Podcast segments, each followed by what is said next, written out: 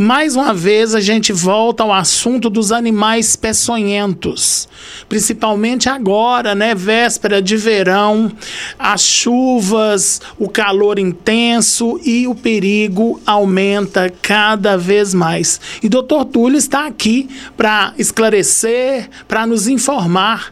Bem, Adão, há algum tempo atrás eu vim, nós conversamos, falamos com a população sobre o problema que a gente estava tendo com a falta de soros antivenenos, né?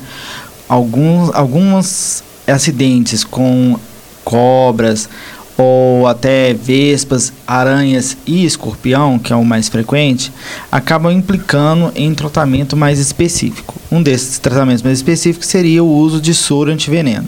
O problema é que nós estamos numa fase que nós estamos praticamente sem soro antiveneno na cidade. Acontecem alguns sintomas como dor em praticamente todos os pacientes, mas a, pessoa, o paciente evoluir de forma desfavorável é muito mais frequente em crianças e idosos, principalmente crianças. Quanto menor a criança, mais grave a situação. Eu até arrisco a dizer que a nossa principal causa de óbito em crianças aqui na cidade seria picada de escorpião. Essas crianças, mesmo a maioria delas recebendo soro, elas podem evoluir de forma desfavorável.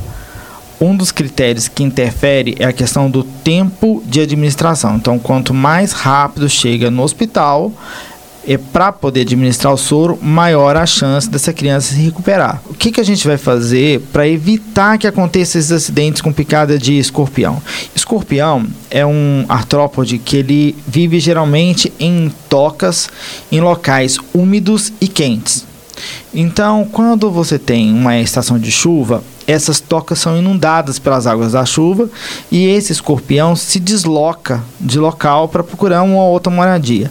E aí é onde os acidentes acontecem, onde eles ficam expostos. Um escorpião geralmente tem um hábito noturno, então é a hora que ele vai se deslocar acaba sendo à noite. Por isso, grande frequência das picadas são mais à noite. Depois da chuva, por causa desse, do aumento da intensificação desse deslocamento.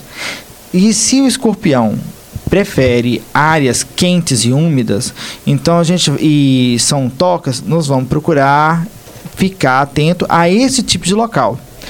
Por exemplo, quente e úmido, geralmente banheiro. E lá eles acabam assim, se escondendo atrás de toalha, atrás de uma roupa que está pendurada no banheiro. E vira e mexe a gente encontra alguém que foi co colocar a toalha depois do banho e é picada. Então o que, que a gente pode fazer? Mistoriar as, os, as toalhas no banheiro antes de poder usar.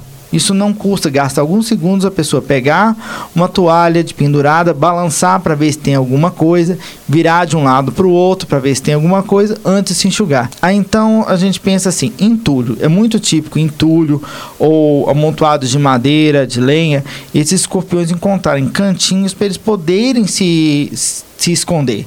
E quando você vai mexer nesses locais, é onde os acidentes acontecem. Então, aí onde vem aquela questão das, da limpeza, da observação em casa, a mudança de rotina diária que a gente tem de ficar fiscalizando o nosso banheiro, de fiscalizar a nossa cozinha, os móveis encostados nas paredes, né? Na hora que você vai dormir, é checar, levantar o lençol, ver se tem alguma coisa antes de deitar, é pegar o cortinado da, de, um, de um berço e balançar para ver se tem alguma coisa e fiscalizar em volta. Uma pessoa que for picada por um desses bichos e morar muito longe, longe de um pronto-socorro, de um hospital, existe algo que possa ser feito até a pessoa chegar no, no, no hospital ou no similar? Olha, o que dá para ser feito ali é, primeiro, lavar a região com água e sabão, né?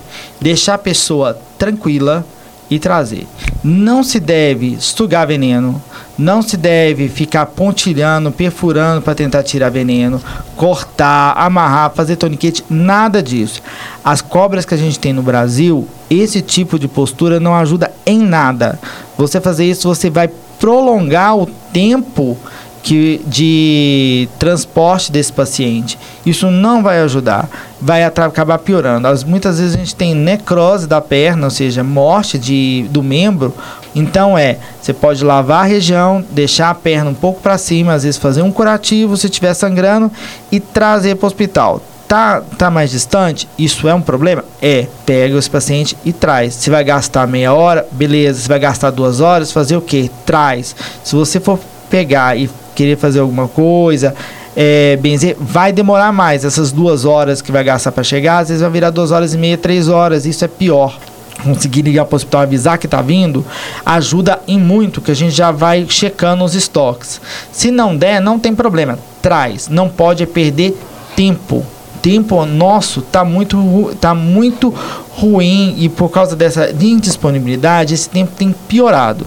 Então, o que tem que fazer é, tá longe, lava, faz o curativo, deixa a pessoa tranquila e traz correndo. Perfeitamente, doutor Túlio. Muito obrigado mais uma vez. E com certeza o senhor, o senhor estará nós aqui outras vezes e outros assuntos relevantes para a gente discutir, tá certo?